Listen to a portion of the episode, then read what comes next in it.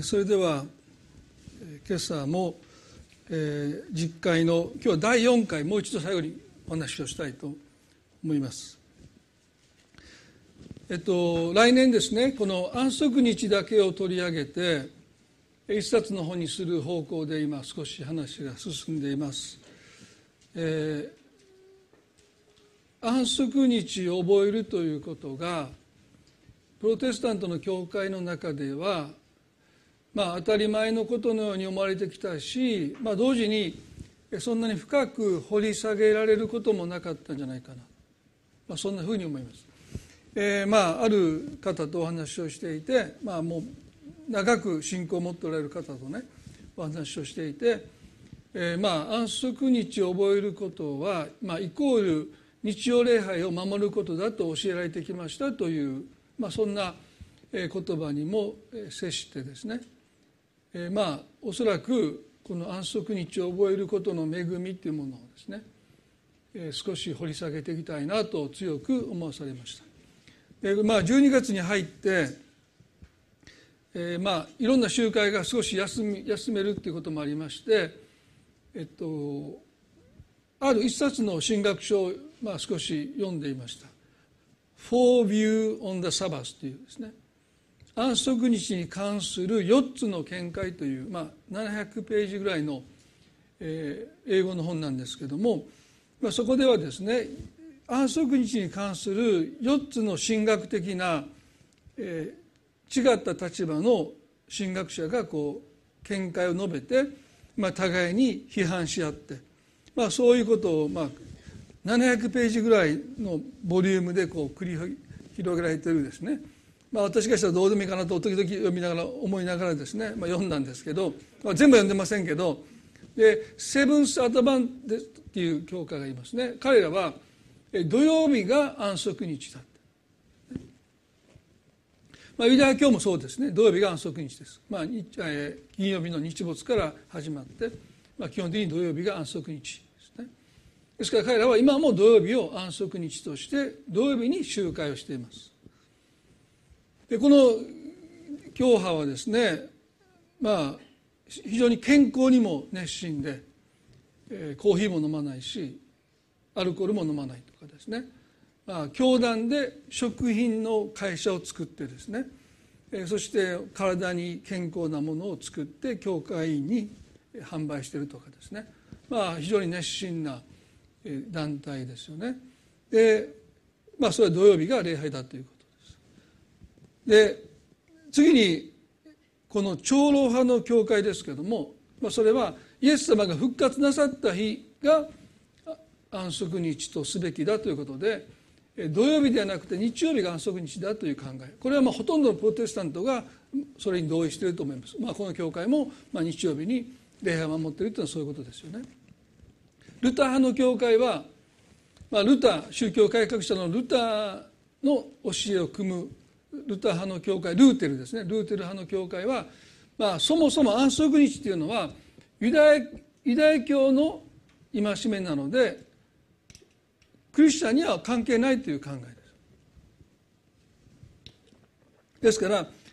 日曜礼拝は守るんだけどもそれはまた安息日を覚えることとは違うんだというですね。まあそういう考えです。で厳密に言うと私たちプロテスタントのクリスチャンはこのユダヤ教で定められた安息日を守ることはしていません。ですね。日曜日に仕事をしている人もたくさんいるし日曜日にいろんな活動をしているわけですからまあユダヤ教でいうところの安息日をまあ覚えるという、まあ、そういうことはまあ遵守していないという意味ではですねまあルーテル派の言ってることも一理あると思いますね。そして4つ目は、まあ、保守的なバプテスト系です。でこれはイエス様がこうおっしゃった重によって使えているものは私のもとに来なさい。私があなた方を休ませてあげるとおっしゃった。ですから今やイエス・キリストが来てくださった今イエス様との関係を持っている私たちはイエスこそが安息日だ。ですから人生の中で疲れた時にはイエスのもとに行くことで重荷を下ろせるんだからある特定の日を安息日として守る必要はなくなったという考え。ですからそういう意味では、えー、その主張することにも私は一理あると思いますまあそういう意味ではちょっと土曜日はちょっと横に置いといて、えー、それぞれの教団教派が安息日に関して主張することにはまあ一理あるんじゃないかなと思います。まあ、これが700ページ近くの本を死ぬ思いで読んだ結論としては私の3日間を返せと言いたいと思いますね。もう死ぬ思いで読みましたので、えー、それをちょっと言って慰めとしたいと思いますけれども まあそのためにどんだけ肩が凝ってもうあの熱が出そうになるぐらいになったかですね。まあその結果これぐらいかというぐらいでまあそうじゃないですよもっと深い話もあるんだけど、まあ、私の中ではまあ本に使える材料としてはこれぐらいじゃないかなと思いましたまあでもね皆さんこの土曜日なのか日曜日なのかとかですね、えー、まあそれぞれの主張も含めてですねもっと根源的な部分で安息日の恵みっていうものを探りたいなと思うんです。でそれは創世紀の2章の3節に神様がこの天と地を作りになった時にすでにこの安息日を守ること安息日の祝福について神様が語っておられるんですね。ですから新約の時代において、まあ、安息日を学んでいくことと同時にもうそもそももう最初の最初ですね根源的な部分に、まあ、今朝は目を向けてこの学びの最後としたいと思いますけれども漱石の2章の3節で神様はこうおっしゃいましたね。まあ、神は第7日を祝福しこの日を聖なるものとされた。その日に神がなさっていた全ての創造の技をやめられたからである。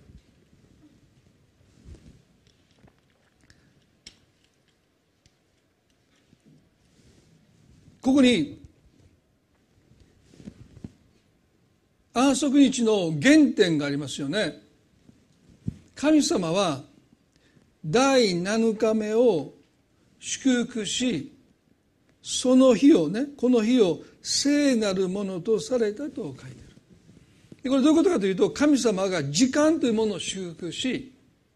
時間を聖なるものとされたという意味ですよね。でこれは皆さんにとってちょっと意外なことかもしれませんが神様は時間というものを祝福してくださって時間というものを聖なるものとされたということですよね。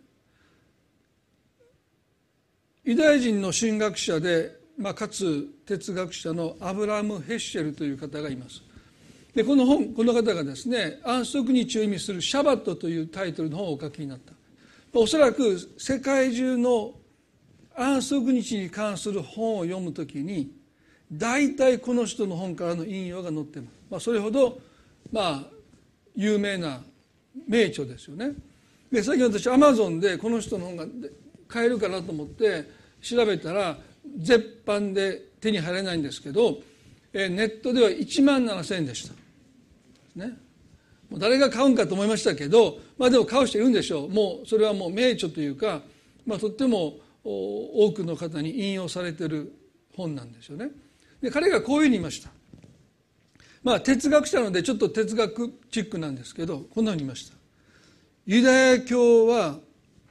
時間の成果を目指す時間の宗教である。ユダヤ教は時間の成果というのは清く、まあ、科学の科ですよね時間を清くすることを目指す時間の宗教であると言いました。まあ、今もあの悩んでる方の顔が何人もおられますから、ね、悩まなくてもいいと思いますけどあのこれがキリスト教の源流になったユダヤ教の本質だとするならば私たちクリスチャンもこの時間を性別するということ。時間を清くするということを大切にしたいと思うんですね。それは神様が第7日目を祝福しこの日を聖なるものとされたということの中に私たちの信仰の原点があるんですね。それがとっても大切なことなんだ。ユダヤ教にとって安息日をっていうものはもう欠かせない。イコールで結んでもいいぐらいなんですね。でもプロテスタントの私たちにとって安息日はイコールで結べるんでしょうか？まあ十字架はイコールで結べるかもわからないですね。私たちプロテスタントのクリスチャンにとって信仰とはイコールキリストの贖いの十字架だっていうふうに考えますけどユダヤ教の人はねもちろんそもそもイエス・キリストを信じてませんけどもでもそこに安息日というものがですね確固たる地位を築いている。でそういう意味で私たちはこの十字架の恵みと同時に安息日の恵みにも触れていきたいですね。そのことがより私たちの信仰を豊かなものにしてくれるんじゃないかな。まあ、時々私たちのプロテスタントの問題はですね16世紀に今までのキリスト教の在り方を否定する形で始まったので今まで脈々と受け継がれてきた面々と受け継がれてきたキリスト教の良い伝統までも一緒くたに否定する傾向があります。ですから、まあ、そういう意味では私たちは、まあ、宗教改革以前のキリスト教のまあ、霊的な資産にやっぱり目を向けていかなければまあいつまでたっても信仰宗教になっちゃうんですね。え本当に何千年という歴史があるのにまあたかが数百年の、まあ、一つの信仰の浅さになってしまうんですね。ですからプロテスタントの弱さはですねこの浅いと言われるんですね。それは過去の霊的な祝福というものをどちらかというとこう否定して歩んできたという歴史がありますですからできたらそれを掘り下げて掘り下げて満足日の恵みっていうものに私たちがもっともっと目が開かれていけばいいんじゃないかなというふうに思います。でここで、まあ、そもそもですねこの聖書の中でこの神様が全てのものをお作りになった時にそれをご覧になって非常に良かったとおっしゃった。ね、漱石の一章の31に書いてますね。それは非常に良かった。でこれは私たちの自分という存在を知るときにですね神様が非常に良かったと言ってくださった存在として自分を見つめていくということにとってこの言葉は非常に大切ですよね。あなたを私めに高価で尊いと言ってくださったその根源が非常に良かったという言葉に示されているからですよね。ですからイエス様がよくおっしゃることはあなた方は鳥よりもね野の草よりも花よりも優れたものでありませんかって繰り返し繰り返しおっしゃったのは非常に良かったと神様はおっしゃってくださってるのに私たちは自分のことをそう思えないことに一つのズレがあるからですね私たちの心配のほとんどはこのズレから生じます、ね、どうしてあなたの信仰は薄いのかあなたは鳥よりももっと優れたものでありませんかって。そこまで鳥と比較してまでね。鳥よりも優れてるからって。そこまで言わないといけないぐらいに人は神の目に高価で尊い。自分の存在を見失ってしまっている、まあそういう意味では非常に良かったと言ってくださったことは私たちの慰めですけれどもしかし神様はねご自身がお作りになった全てのものを自画自賛なさってね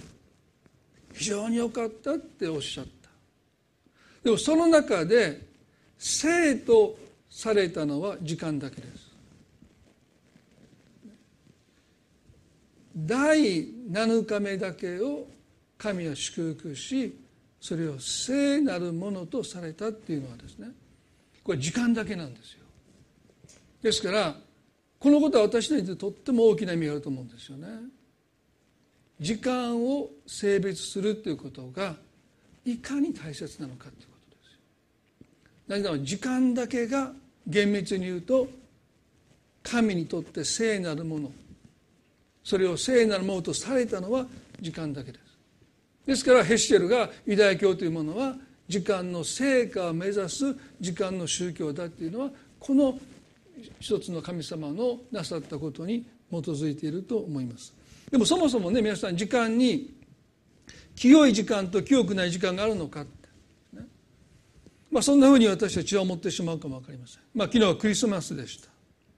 た、ね、クリスマスの夜聖夜ホーリーナイトというふうに言いますけれども、まあ、日本の七不思議の一つはですねクリスマスイブが本番でクリスマスは消化試合みたいなところが日本にありますよね。もう何イブで盛り上がってクリスマスでもう忘れてるという。僕何でかよく分かりません。まあ知ってる方おられたら後から教えてください。どこでどう間違ったのか。日本ではクリスマスイブの方が世の中は盛り上がるんですけどクリスマスにお店に行くとあのお餅が売ってますからね正月の。どんな国やと思いますけど誰のせいでしょうかね。よく分かりませんけど。でもクリスマスを、まあ、聖なる日と多くの人が呼ぶのはですね12月25日というあの時間が他の日と何か特別変わった時間だという意味ではなくてキリスト教の聖なるものという概念は取り分けるという意味ですよね。ですからイエス様がいつお生まれになったかどうかは定かではありませんが12月の25日をイエス・キリストの誕生として他の365日364日ですね。それ以外の日と取り分けてその日をイエス・キリストの誕生の日と決めたことによって性別したという意味なんですね。ですからその昨日皆そうでしょ？昨日なんか聖なる日だって感じないでしょ？今日はいつもここいつまでも心が清らかになったとかですね。とても優しくなったとか自分が。そうないですよ。あのイライラする時イライラするし。別にそんなに普段と変わらない一日だったと思いますがなぜ清い日と私たちが言うのは取り分けたか。らですね時々皆さんにもお話をしますよね。付近と雑巾を取り分けてない家はこの中に多分お一人ぐらいいるかいないかと思います。いないと思いますよ。絶対皆さんの家では付近と雑巾ははっきりと取り分けてますよね、まあ、時々ご主人があの洗い物のを拭いてた時雑巾に拭いてたみたいなね叱らないでくださいね。それはちゃんと取り分けてないその人の責任だと半分思います。分かんなかったらどっちかなって普段手伝ってない人は多分迷うと思うんですけどですから多分絶対もう普段全然家事を手伝わないご主人でも絶対間違いないぐらいの違いがそこにあると思うんですね。だからあんまりへたった付近ってないんですよ。もうなんかもうへたりきってねこれ雑巾か付近かようわからんっていう多分そういうことは多分ないと思います。おそらくもうちょっとへたりへたってきたらもう雑巾になる。でまた新しいものを使って、まあ、皆さんを利用しておられると私は個人的に思います。でそうじゃない家あるかもしれませんけどまあそれが清める清いってことですよね。明らかに用途が違う。口に入るものに触れる、まあ、食器とかを含む。そのためだけに布製の、ね、ものを取り分けてるですから別にそれは布同士なんで別に何何が特別かというと特別の用途のために取り分けてるというこの行為をもって聖書は清いっていうんですよねですから時間を性別するということは、まあ、そういうふうに私たちは考えていいと思います。出エジプト記の23の12節でこのように書いてますね。出エジプト記の23の12で6日間は自分の仕事をし7日目にはそれをやめなければならないとあります。ここで神様はっきりと6日間と第7日目をはっきりと区別しないといけないということをおっしゃったこれが性別するという意味なんですよですから6日間の過ごし方と7日目の過ごし方は同じであってはいけないという意味なんですね誰が見たって違う。時々私たちはねサンデークリスチャンっていうあの人日曜日だけクリスチャンの顔をしてるという、まあ、批判がありますけど、まあ、僕半分いいんじゃないかと思うんですね。6日間はこのような顔をして生きてる。7日間はなんか人が違ったようにクリスチャンの顔をして生きてることを、まあ、批判的に言うんだけどもでも性別するってことはある種ね内面がそんなに変わってなくてもですよ。で雑巾と布巾なんか中身は同じですからね素材は。でも用途が違うんです。多くのクリスチャンはね中身までも神様が通っておられると言い過ぎるのでしんどくなるんですよ。もともとは中身はそんなには問われてない。まあ、言い過ぎたらダメですけどね。あそうなんかって。開き直る人がいたら撤回しますけど自分を責めす責めすぎる人がいたら、ね、要は取り分けるってことですよ。ですから神様はねまず6日間と7日目は明らかに異なった時間として7日目を取り分けなさいっていうのがそもそも安息日を覚えることの原点です。だから日曜礼拝を守るっていうことにちょっと置き換わるんじゃなくてそのそもそもの原点はですね特別な時間として取り分けるということがまずその根底にあります。このこの教会に来てくださったスーザン・フィリップスという先生がですね収容する生活の本の中でイザヤの58の1314を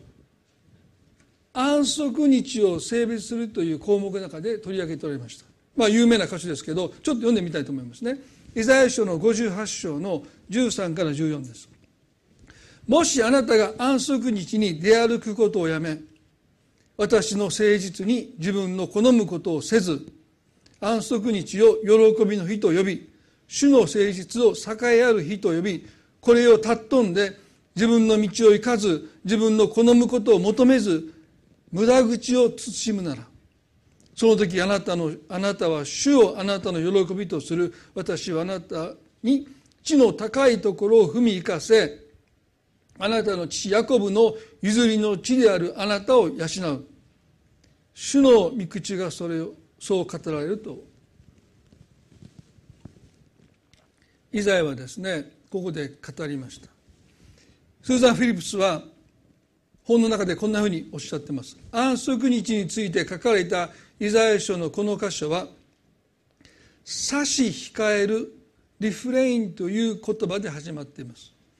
もとも英語のこのリフレインという言葉の言語になったラテン語はですね手綱を引いて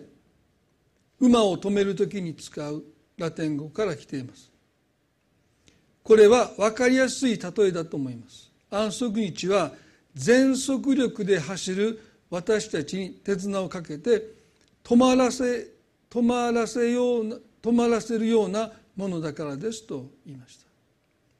まあ、このやめなければならないという先ほどもしました出エビ時の23の12節このやめなければならないという言葉がシャバットというヘブル語。でこのシャバットというヘブル語が安息日になっていく安息日という言葉になっていくという意味においては安息日という言葉の本来の意味はやめる日なんです。ですからシャバット。やめなさいというこの言葉をもって安息日と呼ばれるようになっていったのは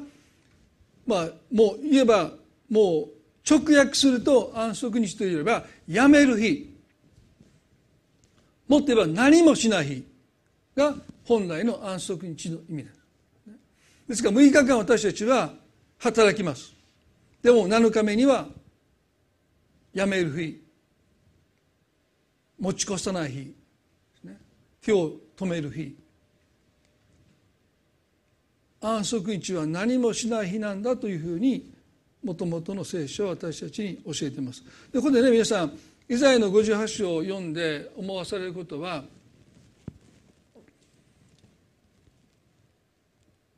イスラエルの民はね6日間は自由に出歩いて自分の好むことをしてそして自分の道を行って無駄口を叩いたと思いますね。ですから6日間は彼らは他の民族とそんなに変わらなかったと思います。何か彼らが特別に清いとかね特別に優れていたっていうことはなかったと思います。もう彼らも同じように街を出歩いてね、好きなところに行って好きなことをしてそして時には無駄口を叩いたと思いますよね。私たちと同じように。でもね何が彼らを他の民族と明らかに異なったアイデンティティを与えたかというと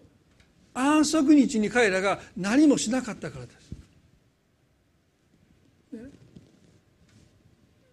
ユダヤ人を他の民族と明らかに異ならせたのは彼らが何をしたかではなくて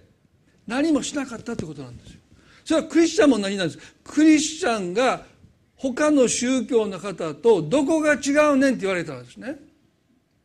何もしないっていうことが私たちのアイデンティティになることなんですよ。そうじゃないとねほとんどの宗教の人は善行を行うし憐れみのね施しもするしそんなこと比べたって私たちは他の宗教の方々私は他の宗教の方立派な方たくさんいるので、ね、行いを比べたら私たちがクリスチャンですって言ったところでそんな私たちのアイデンティティ特殊じゃないですよ。みんなやってるんだもん。でしょ？異端と呼ばれる人たちの方がもっと熱心ですよ皆さん。ね、でも私たちのアイデンティティは何をするかではなくて何をしないのか。もっと言えばねこんな大変な時になんであなたは何もしないで入れるんですかと問われた時にそこにクリスチャンのアイデンティティがあるんですね。本来ならばそんなふうにドンと構えてそんなふうに何気なく普段と変わりない生活が送れるはずがないのないのに何があなたをそんなふうに落ち着き払って、ね、慌てふたまくこともなく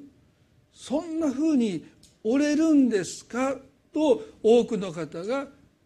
疑問視する。何がそうさせるのか。それがクリスチャンのアイデンティティを築いていくんだということ。ですからユダヤ教にとって安息日ほど大切な戒めはないしクリスチャンにとってもですね。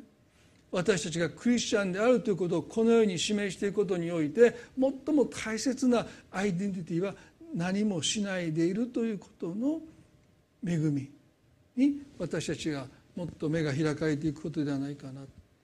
でも多くのプロテスタント教会は活動活動で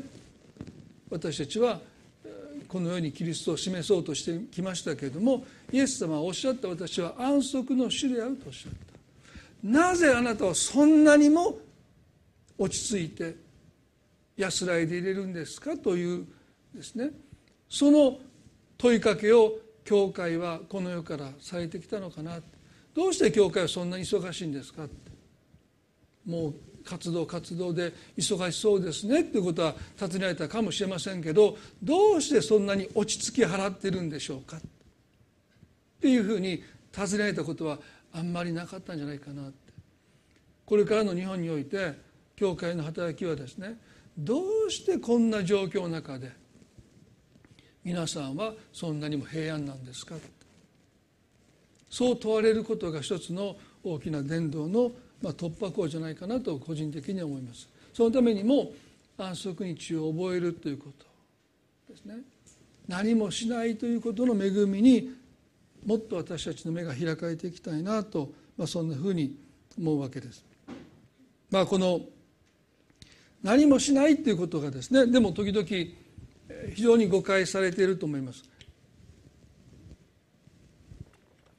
バーバラ・ブラウンという、まあ、聖公会の司祭で女性の、まあ、作家の方は私非常に尊敬するんですけど彼女はですね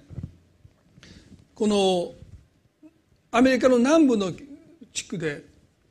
そんな昔じゃなかったと思いますけども安息日にしてはならないことのルールがあったって言います。それはジーパン履いてダメなんですね。安息日に。そしてボール遊びもダメなんです。そして自転車に自転車に乗ってもダメなんですね。まあ、今でもニューヨークに行って正統派のユダヤ教の人は安息日に、まあ、土曜日にですね車に乗らないですから、ね、みんな歩いてシナゴーグに街道に行きます。ああだからもう今もそういうふうにしてる人はいるわけですよね。家族ぞろぞろぞろぞろ向かって車で行けばいいのに車に乗らないで歩いて教会に行くんですね。まあアメリカの南部でもそうでした。で彼女は言いました。あ映画もダメなんです。ちなみにですね。朝と夜に教会に行く以外には何もしてはいけない日でしたと書いてました、まあ、私が三十数年前にアメリカに留学した時もアメリカの教会私が通ってた教会は朝の礼拝と夕方の礼拝がいました、ね、そして朝来た人が夕方も行くんです。それが私のアメリカの七不思議の一つでした、ね、なんで朝礼拝来たのに夕方にも行くんやろう、ね、日本の教会の場合は朝行けなかった人が夕方に行く、ね、でもアメリカは朝来た人が行く。で私ホストファミの日に土曜日か泊まりに行くでしょ。そしたら朝起こされて礼拝に行きますよね。で礼拝終わって遅めのブランチを食べて家に帰って休憩してどこも行かないでまた軽めの夕食食べてまた礼拝に連れて行かれるんですね、まあ、連れて行かれてるのは変ですけど。だからもう一日ほとんど礼拝のためだけに過ごしてたって、ね、もう退屈でしたよ。進学生でしたけど。アメリカ行った時いっぱいいら行った時いっぱいありましたからね。あそして途中から私教会の掃除の仕事をしてたので朝から夜の10時まで教会の掃除、まあ、2,000人の教会でしたからね。もう子供がポップコーンとかもうピーナッツ散らかして2,000人の席をずっとバキュームで一人で掃除しますからまあもう大変でしたけど朝から晩まで教会いましたけどまあそういう日なんだなということはなんとなくこう理解してきましたよね。ですから世俗的なことから離れる日ですね。もう教会だけに心を向けていく日。でそれもねあの立派だと思ったけどちょっと本質とは違うんじゃないかな。そしてイエスの時代はもっとひどかったですよね。皆さんも何度も取り上げてますけど、まあ、開かなくていいですけどマタイの12章の中にイエスの弟子たちが空腹なので麦の方を取って揉んで食べたのを見てパリサイ派が飛んできてですねあなたの弟子たちは安息日にしてはならないことをしてるって言って批判した。なぜ起こったかというと、まあ、麦の方を取ることは収穫。揉んで中の実を取ることは脱穀です。くだらないですよ。でもね皆さんイスラエルの歴史の中では安息日を覚えることがことごとくないがしにされてきたので、まあ、そういう意味ではねパリスタイの人たちが安息日にしてはいけない千数百の仕事と断定された活動働きを厳格に守ろうとしたことに関しては一定の評価ができると思うんですね。今までがひどかったから。そのことで国が滅んだり国が辛い目にあったのでもう何が何でも安息日を覚えていくということが大切なんだということで彼らは千数百のリストを作った。でもでも誰がそんなの覚えてれますか？ですからねもう麦の方を取って手で揉んで何気なく口に運んでたらピピピってなるんですから。飛んでくるわけでしょ？お前たちは今安息日を破ったって言われるわけですよね。ですからイエスの時代は安息日ほど緊張する日はなかったんですよ。朝起きてから、まあ、まあ金曜日の日没から土曜日の日没まで一般のユダヤ人たちは安息日にしてはいけないことをしてしまったんじゃないかなとドキドキしながら生活したっていうのはもう本末転倒ですよね。心休まる時間じゃなかったこれよかったかな？これやってよかったかなっていちいち確認しないともう何もできなかった、大変窮屈な日でした。それは神様が願った時間の過ごし方ではないしそうしてその日を過ごすことがその日を性別することでもありません。本当に神様は休息することを願われた。だから別の言い方をすればねしてはならないという仕事に従事したわけですよ、ね、そんなことばっかり考えてた。これいいのかなこれいいのかな。そうやって一日を過ごしていったということも、まあ、ある種の仕事ですよね。彼らにとって重荷でした。早く安息日が終わらないかなと思いましたもう6日になれば次の日になればどんなことでもできる自由にできるんだからもう早くこの安息日が過ぎてくれないかなってみんなはそうやって過ごしてたんだろうと思うんです。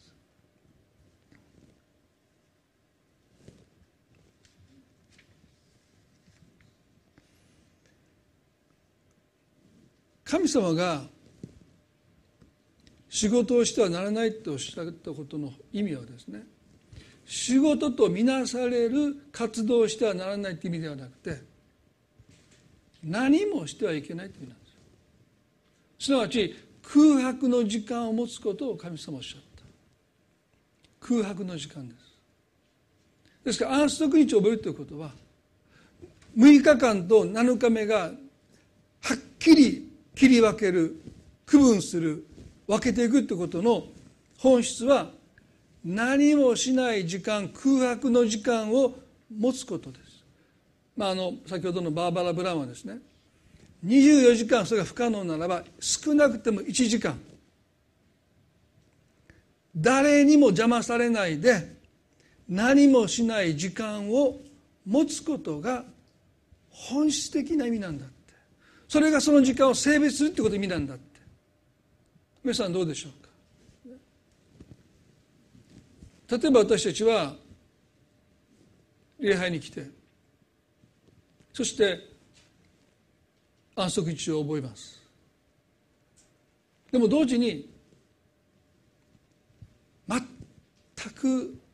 邪魔されない空白の時間というものを切り分けて取り分けてその時間を神に捧げるということが安息日を覚えることなんだということを聖書が教えているとするならば私たちはその時間を持ってきたのかなと思いますね。何もしない時間を神様に捧げるそれが安息日を覚えることの根源的な本質的なことなんだろうと思いますどうしてそれがそんなに大切なんでしょうか？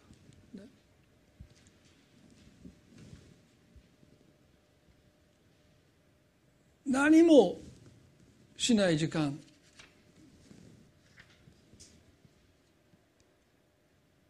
それはあのイザヤの58章の中で神様がこうおっしゃったんですね。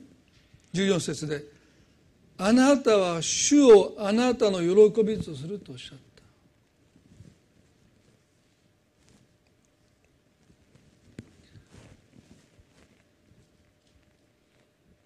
私たちが本当に究極の幸せを求めるならば神様を喜びとするということを私たちは経験していかなければならない。でそのためには空白の時間がどうしても必要です。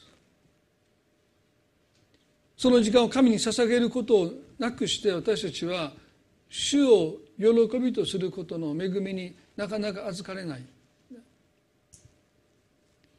皆さんこの有名な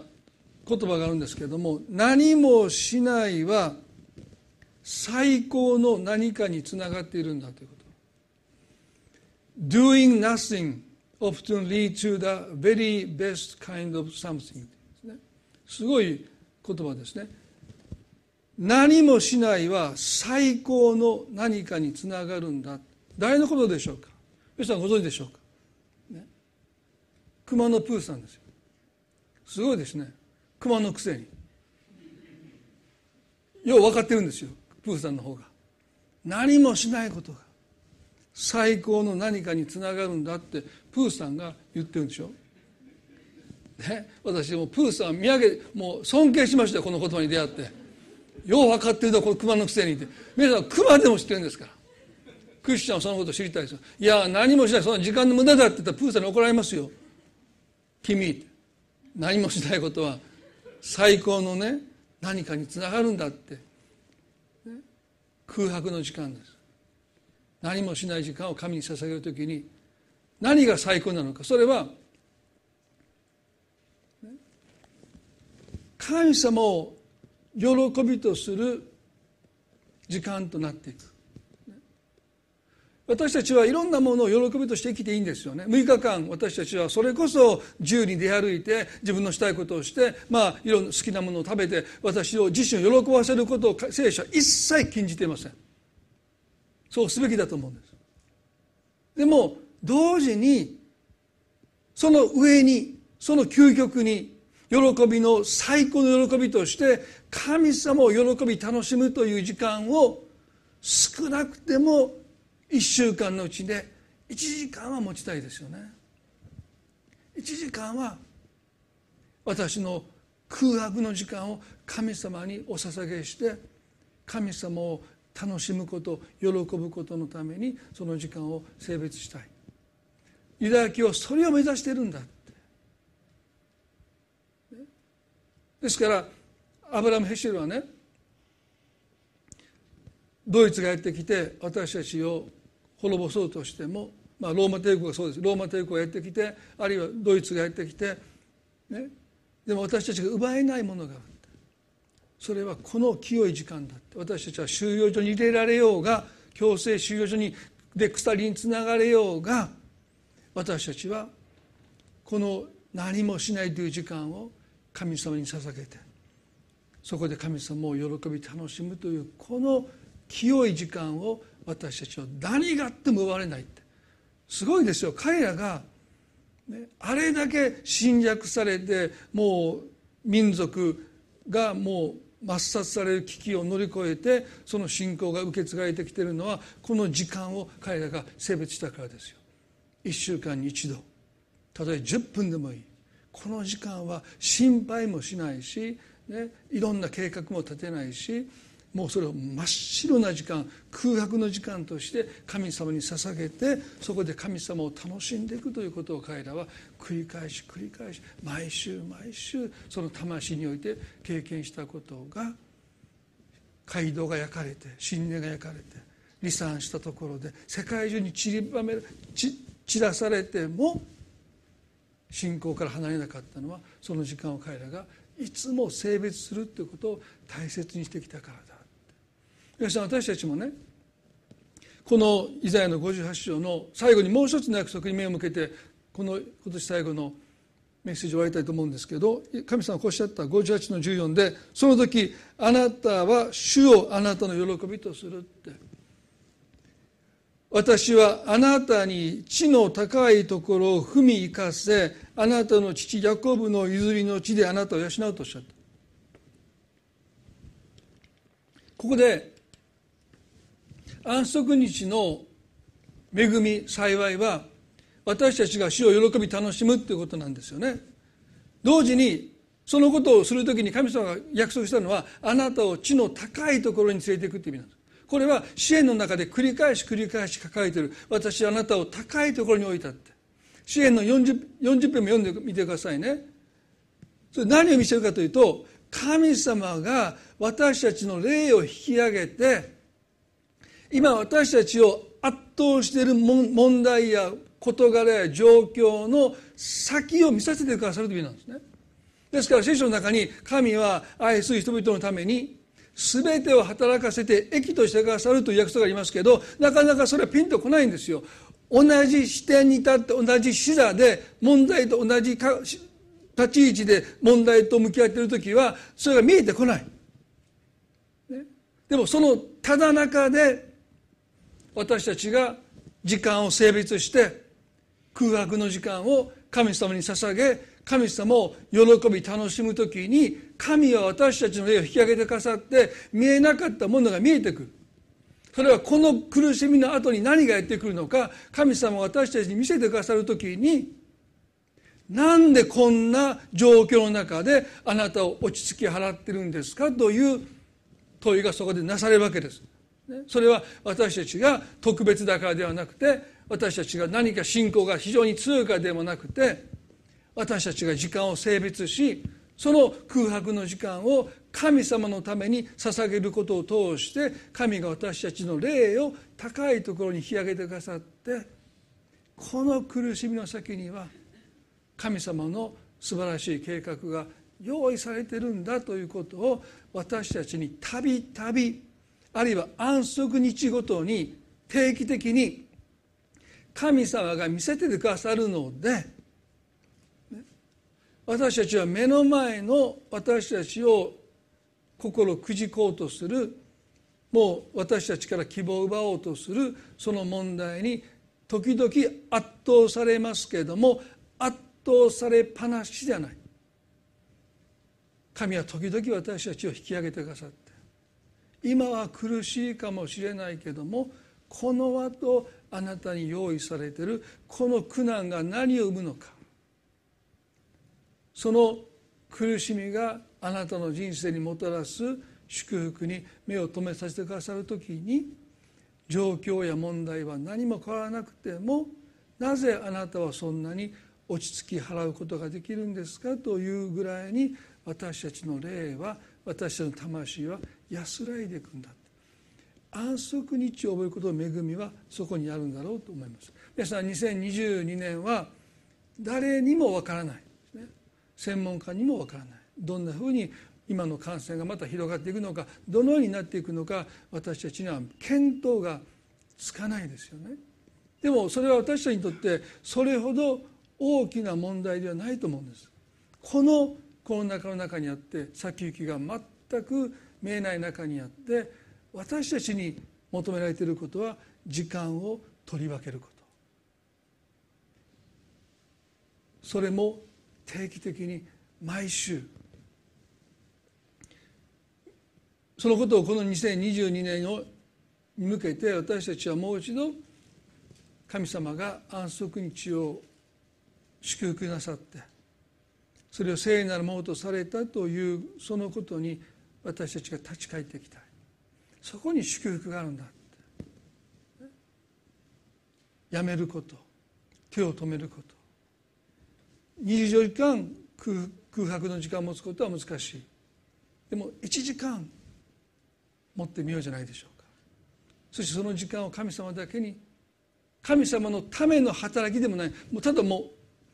用途を私たちが決めたらダメなんですね、まあ、牧師の弱いところはもう全ての時間を神様のためにってやっちゃうので私たちが勝手にその時間の用途を決めちゃうんですね。そしてそれを神様のためにしてるって思い込んでるので牧師ぐらい安息日を守ってない人は私いないんじゃないかと思うんです、まあ、私を含めてですね。ですから用途は神様が決めるんで。もう神様のためにっていうのもなしね。何にも用途を決めない空白の時間を神様に。だから祈ってもダメですよ。あの人のためにとか祈り始めてもそれはもう用途決めてるんでね。もうあなたのしたいようにこの時間をお使いくださいって言ってその時間を神様に捧げることによって神様がどれだけ多くの恵みを私たちの中にしてくださるのか私たちはまだほとんど何も知らないんじゃないかな私自身もそのことにまだほとんど理解してないんじゃないかなでもこれからその恵みに私たちの心が開かれていってほしいな。どんな恵みを持って神様私たちの人生に関わってくださるのか。そのことを期待してそういう時間を捧げていく、まあ、決心の時をこの最後の1年の礼拝でできたらなと思いますね。一言祈ります。イエス様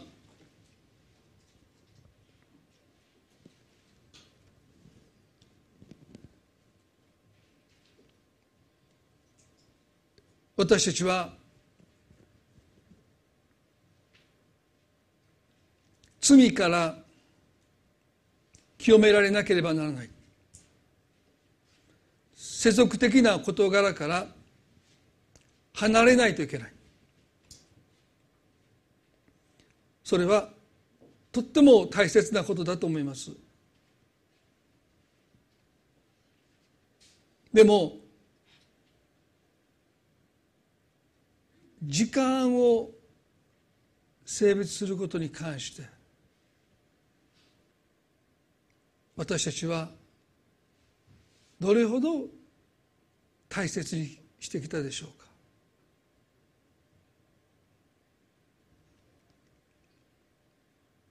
あなたにとって清いものは時間です。私たちがあなたに捧げることの中で最も清いものは私たちの時間です。取り分けられた時間。あなたのためだけの時間。神様あなたが用とお決めになる時間。その時間を私たちはあなたに捧げていきたいと思います。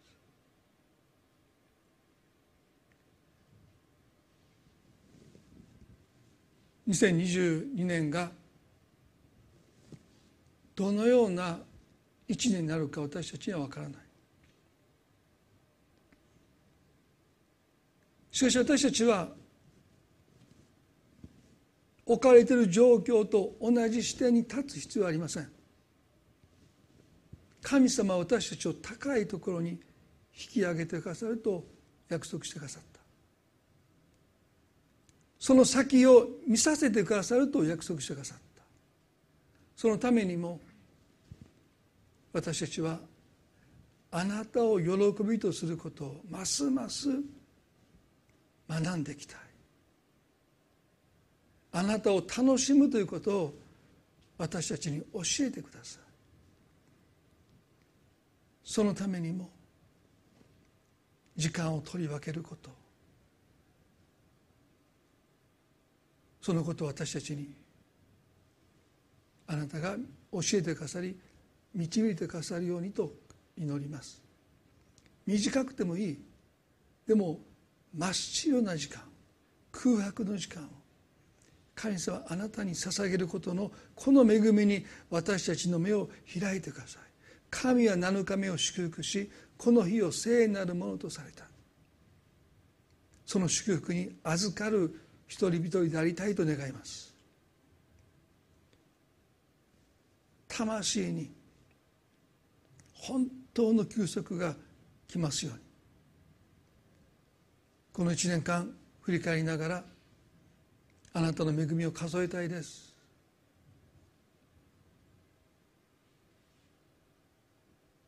一つ一つ振り返りながらこうして共に集まって礼拝できることも大きな恵みです。この年末そのことも私たちはあなたの前にしていきたいとそう願わされます。今日こうしてお人々とこの場でまたインターネットを通して礼拝を守ってられる一人一人と共にこの最後の礼拝を終えることを心から感謝し素晴らしい年末と年始をお一人一人が迎えられますようにその家族との集まりをあなたが祝福してください。愛する私たちの主イエスキリストの皆によってこの祈りを見舞いにお捧げいたします。それでは最後に賛美を捧げていきたいと思います。